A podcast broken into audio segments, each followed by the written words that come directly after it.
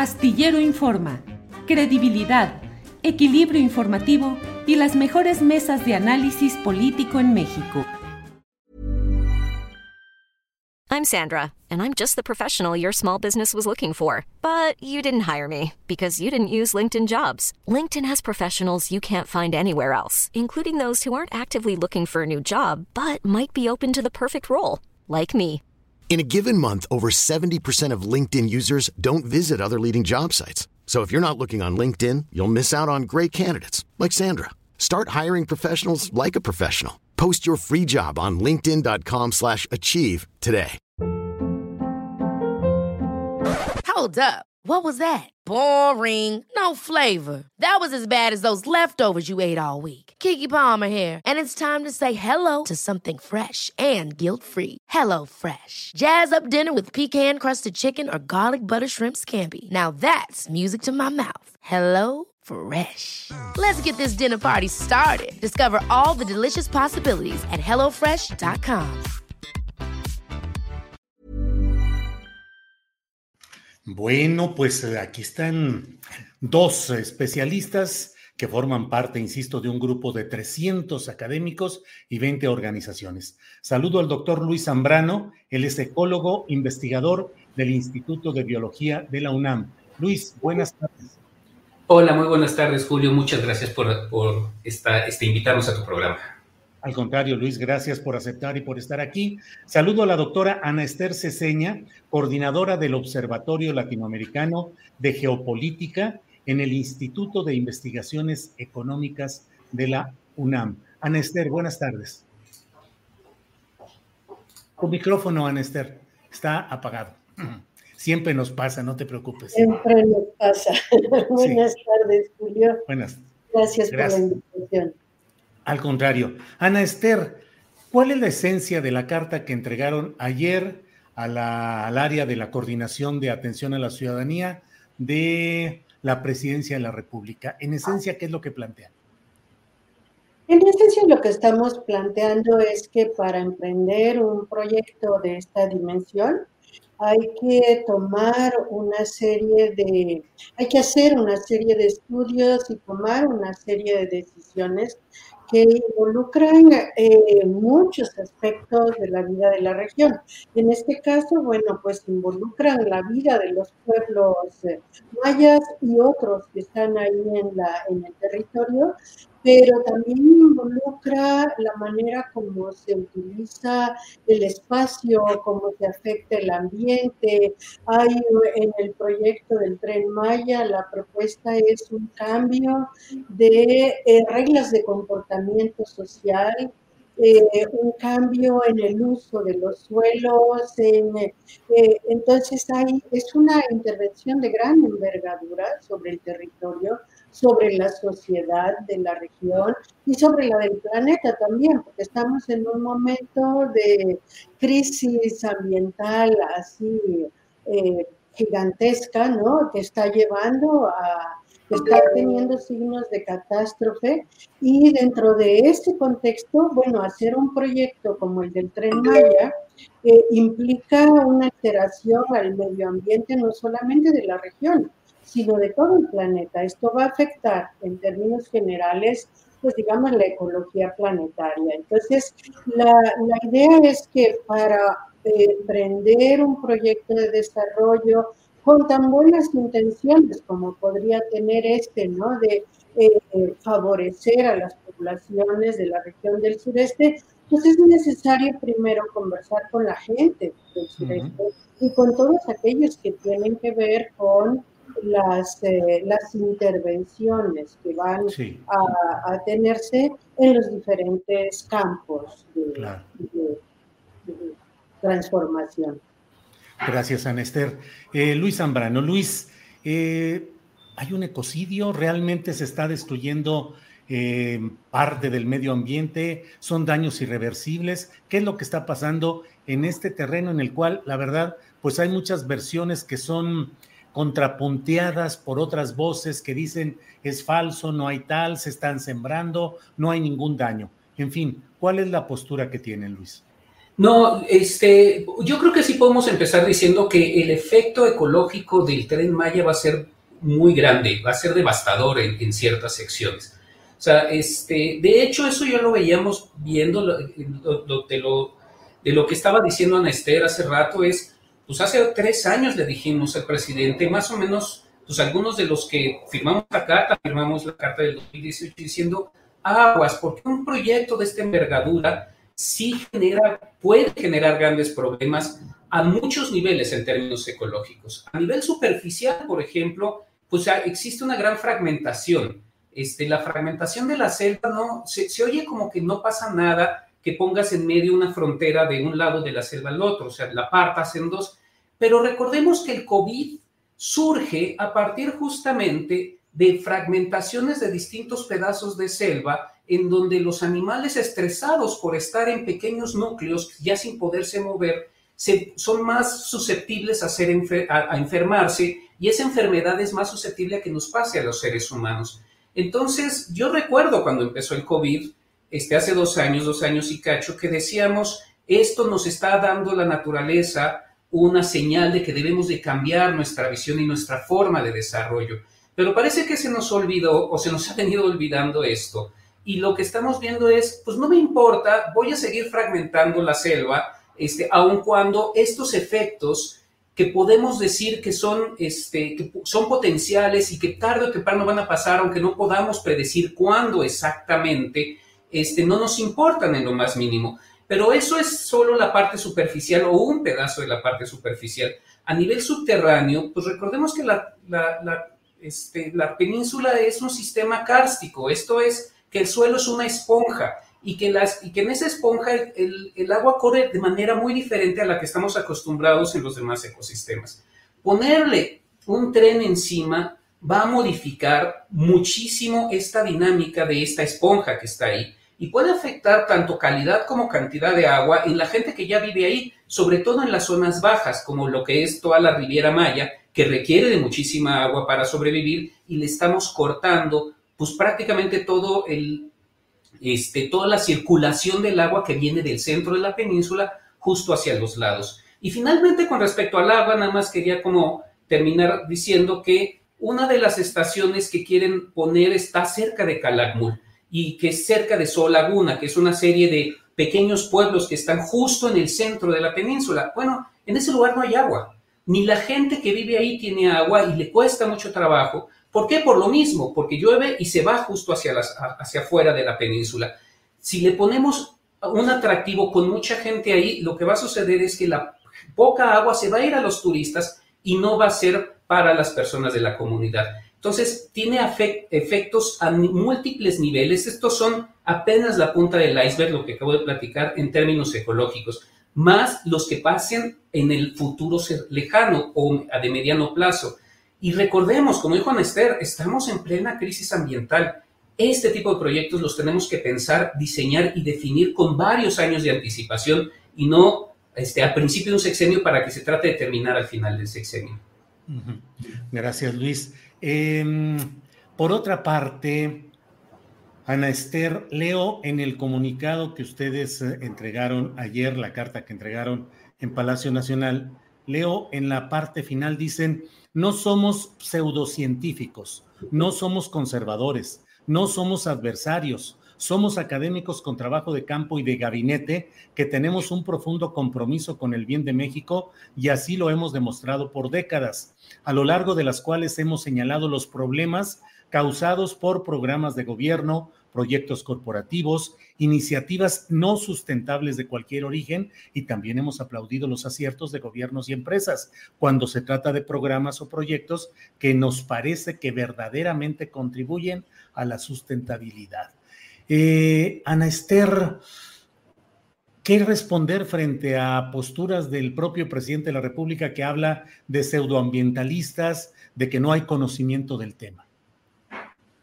Mira, a mí eso me preocupa mucho porque creo que justamente el presidente debería entender que si somos más de 300 académicos en este momento y se siguen sumando otros a, la siguiente lista de firmas. Pero nosotros hemos trabajado toda nuestra vida para conocer para contribuir con la sociedad en muchos campos distintos. Y aquí tú reúnes ecólogos, eh, em, geólogos, sociólogos, economistas, o sea, de, todas las disciplinas y todos estamos coincidiendo en que hay un riesgo muy grande con la implementación del proyecto que se, ha, que se ha lanzado, que se está haciendo en realidad.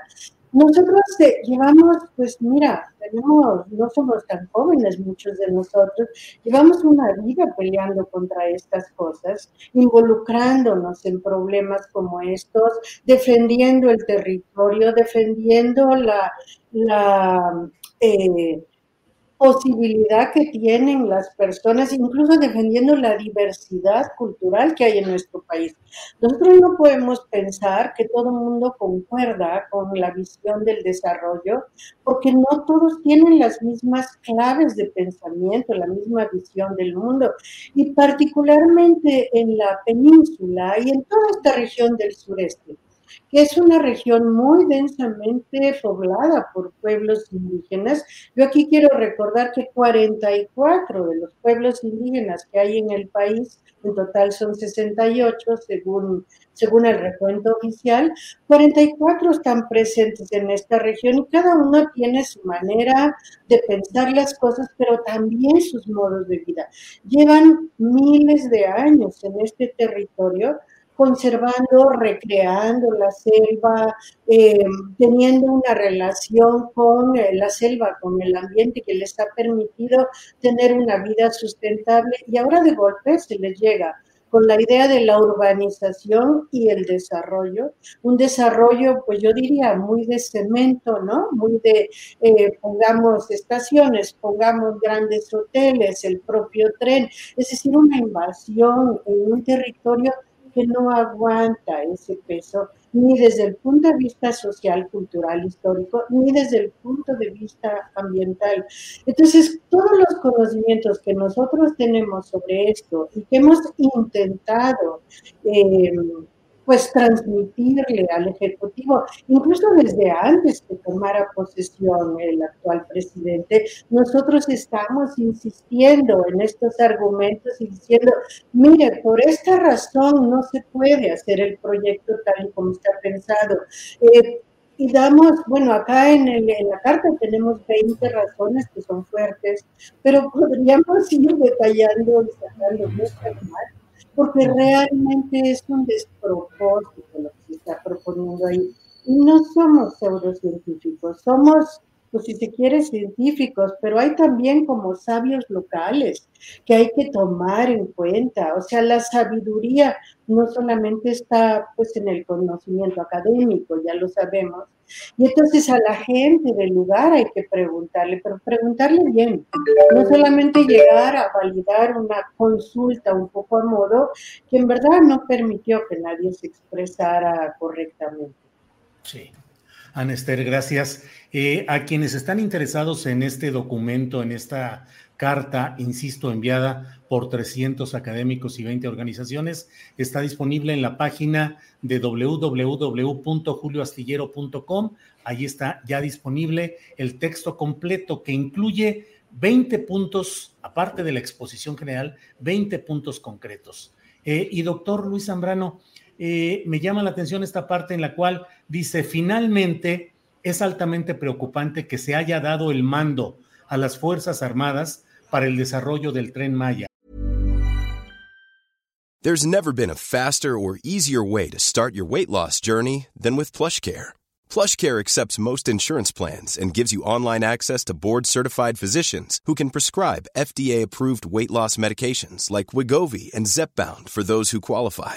Take charge of your health and speak with a board-certified physician about a weight loss plan that's right for you. Get started today at plushcare.com slash weight loss. That's plushcare.com slash weight loss. Plushcare.com slash weight loss. Hey, it's Ryan Reynolds, and I'm here with Keith, co star of my upcoming film, If, only in theaters, May 17th. Do you want to tell people the big news? All right, I'll do it. Sign up now and you'll get unlimited for $15 a month in six months of Paramount Plus Essential Plan on us. Mintmobile.com slash switch. Upfront payment of $45 equivalent to $15 per month. Unlimited over 40 gigabytes per month. Face lower speeds. Videos at 480p. Active Mint customers by 531.24 get six months of Paramount Plus Essential Plan. Auto renews after six months. Offer ends May 31st, 2024. Separate Paramount Plus registration required. Terms and conditions apply if rated PG. Al militarizar el proceso y la construcción del megaproyecto, se reducen aún más los mecanismos de protección a la naturaleza y se coloca en situación de vulnerabilidad a los habitantes de la región. ¿Puedes abundar un poco en esto, Luis, por favor? Sí, mira, este, este es uno de los factores de los que hemos estado trabajando mucho desde la academia desde hace ya varios años, precisamente tratando de entender estos pesos y contrapesos que se han venido generando de manera institucional para este, defender la naturaleza. Recordemos que la naturaleza no tiene defensor per se.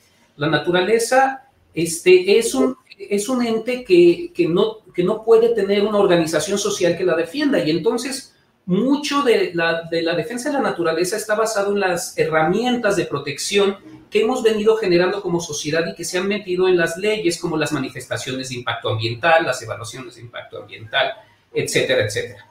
Cuando hemos venido estudiando muchos de nosotros cómo funcionan estos y cómo las podemos mejorar, porque efectivamente no son perfectas y, este, y, tienen, y requieren de mucho mejoramiento, nos damos cuenta de que de repente se pueden vulnerar, muy fácil. Y hay dos efectos que, que han generado, este, que han roto precisamente estas herramientas de protección ambiental, que son las que nos benefician a todos. Por eso no tienen un solo defensor, porque son herramientas de algo que nos beneficia a todos como son los servicios ecosistémicos. Pero es muy fácil vulnerarlos y desde el poder. Y una de esas dos ha sido, por ejemplo, lo que le llamaron el decretazo que se hizo en noviembre, que es este decreto que hizo el presidente justamente para decir todo lo de prioridad este, nacional, todo lo de seguridad nacional no tiene que pasar por estas herramientas.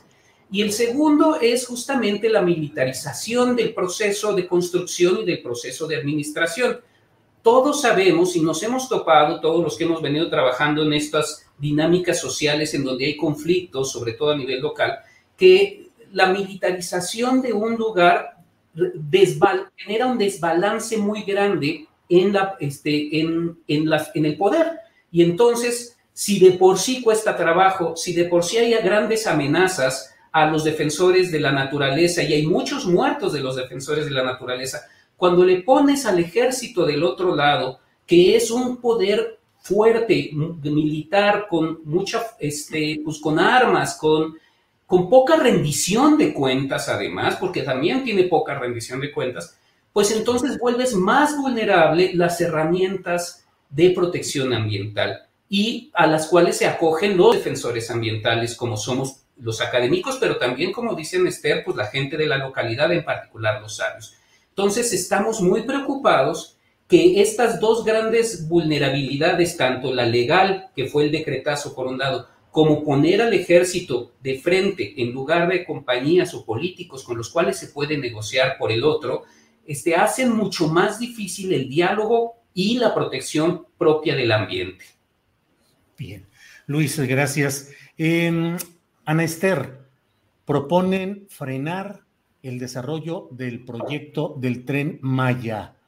Eh, ¿Qué tanto se puede lograr esto? ¿Qué implicaciones económicas, presupuestales podría tener? ¿Qué alternativas además? A ver, eh, el proyecto ha sido desde el inicio muy complicado porque es un proyecto que no estaba completamente diseñado cuando se inició, por lo menos hasta donde nosotros hemos logrado tener información, la información que el propio gobierno ha dado, eh, era un proyecto que iba tanteando el terreno y que sigue tanteando el terreno y que va cambiando de ruta y va cambiando de condiciones y ahora ya no va a pasar por aquí porque hicieron acuerdo con los hoteleros y entonces lo desplazan. Pues, así ha estado todo el, todo el tiempo el proyecto. El problema es que no es un proyecto muy definido, pero sí muy destructivo porque van talando y luego resulta que eh, se arrepienten de esa ruta y tienen que talar otro pedazo. Entonces lo que nosotros decimos es paren, paren ahí donde están. Ya se destruyó una buena parte de la pues eh, de la biodiversidad del lugar, se ha eh, afectado incluso bosque primario, o sea, muchas cosas ya están afectadas, pero nosotros decimos, paren ahí y vamos haciendo los estudios. Nosotros desde un inicio eh, hemos estado argumentando y posibilitando el diálogo y nunca, nunca nos han respondido. O sea, hemos tenido una un símil de diálogos con Jiménez Pons, por ejemplo, yo tuve en dos ocasiones, pero nunca fue diálogo, cada quien hablaba por su lado, terminó y terminó y no, no, nadie tomó apunte de lo que se había dicho ahí.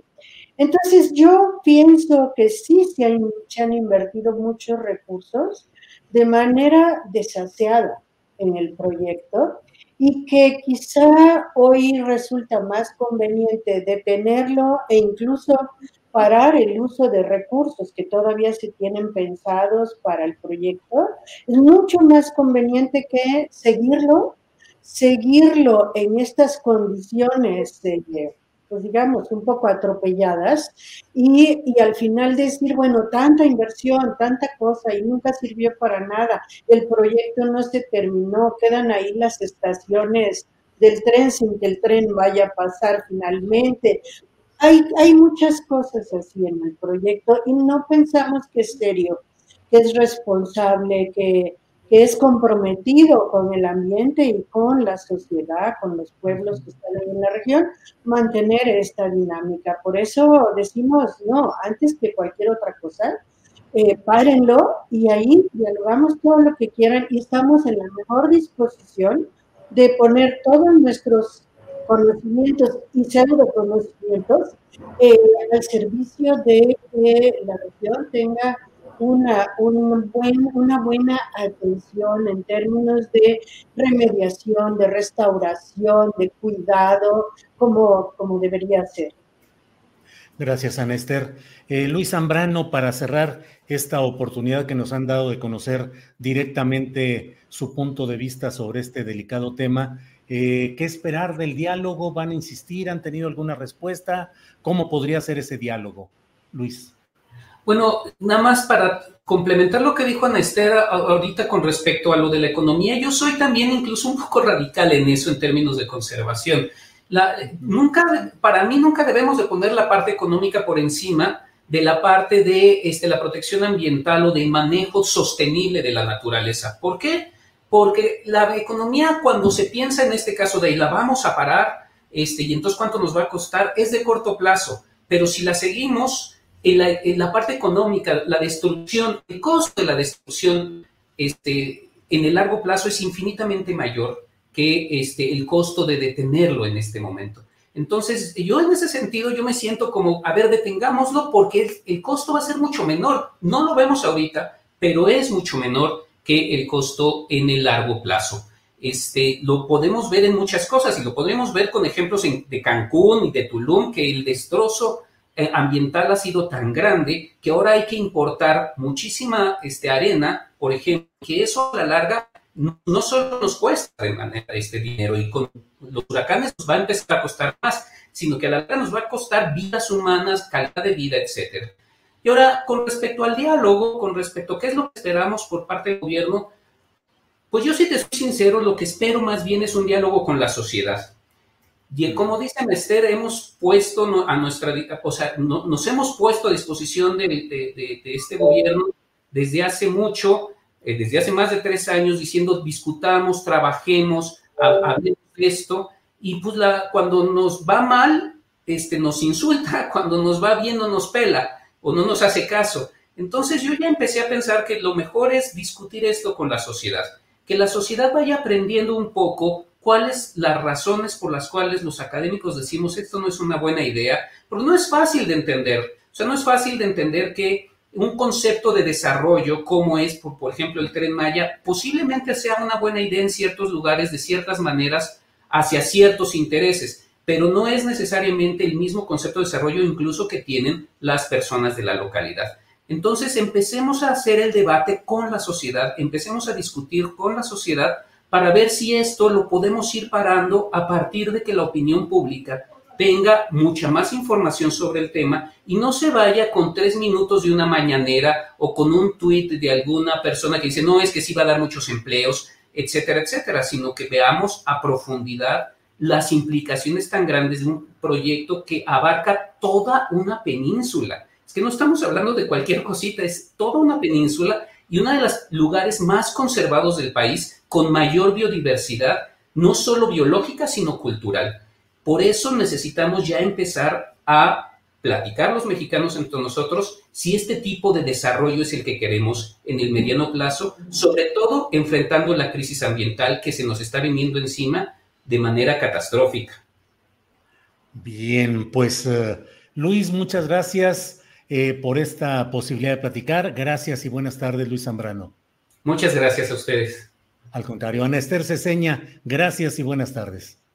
Eh, buenas tardes, Julio. No sé si me permites, porque yo quiero agregar un puntito que preguntaste un poco Adelante. de pasado, pero que me parece que es muy importante para considerar esto y es la la manera como se ha entregado el proyecto al sector militar.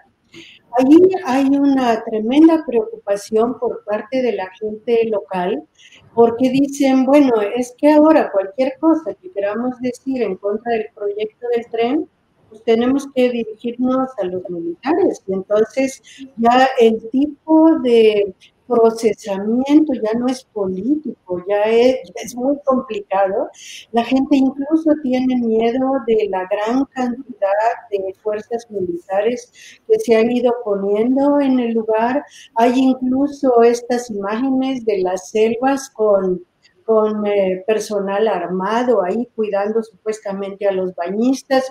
La, la gente del lugar está realmente, eh, se siente pues, un poco contra la pared, tiene miedo, tiene eh, mm, preocupación por qué pase con sus terrenos, por el aumento de la violencia, por la tiene que estar cuidando mucho a sus jóvenes, a, mujeres y hombres, ¿no? A los niños, porque entre pues el, la delincuencia organizada que sí está en el lugar y ahora tanto militar por todos lados, pues dicen es que ya no podemos andar con seguridad en la región. Y a mí particularmente me preocupa otra cosa, que se les ha dado el beneficio económico del proyecto a los militares. ¿Qué significa esto? Cuando se suponía que era un proyecto para beneficiar a la sociedad regional y ahora de repente todas las ganancias del tren Maya son para los militares, para sus pensiones, eh, para su futuro, pero ¿y qué pasa con el futuro de las comunidades de la región? ¿Y qué pasa en este caso en que es una corporación, la corporación militar, quien tiene eh, pues a su cargo y también bajo su interés propio todo el desarrollo del tren Maya? Obviamente que los militares si son los beneficiados, pues les interesa que el proyecto avance. Y no sé si les importa mucho eh, el daño que se está haciendo con la cultura, con la historia, con eh, la, biodiversidad regional, con el suelo, con tanta cosa. Es, un territorio particularmente rico, especial, delicado, que habría que ir parte por parte explicando, de manera que sí, efectivamente hay un riesgo de devastación muy grande, pero también un riesgo social enorme al dejarlo en manos de los militares. Pues San dicho está con toda amplitud. Les agradezco a ambos la posibilidad de contar con sus puntos de vista. Está disponible todo el texto. Les ruego a quienes eh, expresan eh, críticas y señalamientos respecto a lo que aquí han dicho tanto Anester y Luis como parte de una comunidad de académicos y de organizaciones, que por favor lean con cuidado el texto que está disponible en el portal de julioastillero.com y en otros lugares donde está con toda amplitud y que sobre eso pueda haber un debate informado, sensato y con fundamentos. Así es que Pues Luis, Ana Esther, muchas gracias y buenas tardes. Gracias. Hasta luego. Gracias y buenas Ever catch yourself eating the same flavorless dinner three days in a row?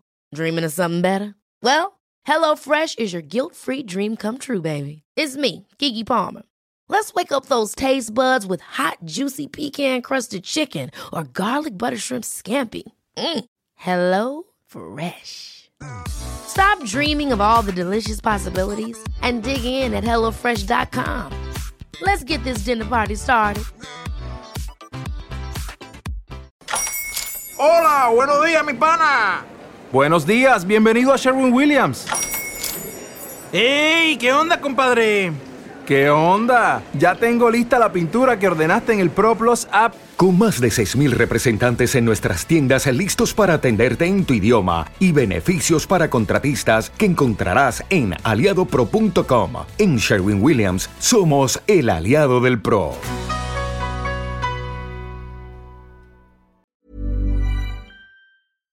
Para que te enteres del próximo noticiero, suscríbete y dale follow en Apple, Spotify, Amazon Music, Google o donde sea que escuches podcast. Te invitamos a visitar nuestra página julioastillero.com.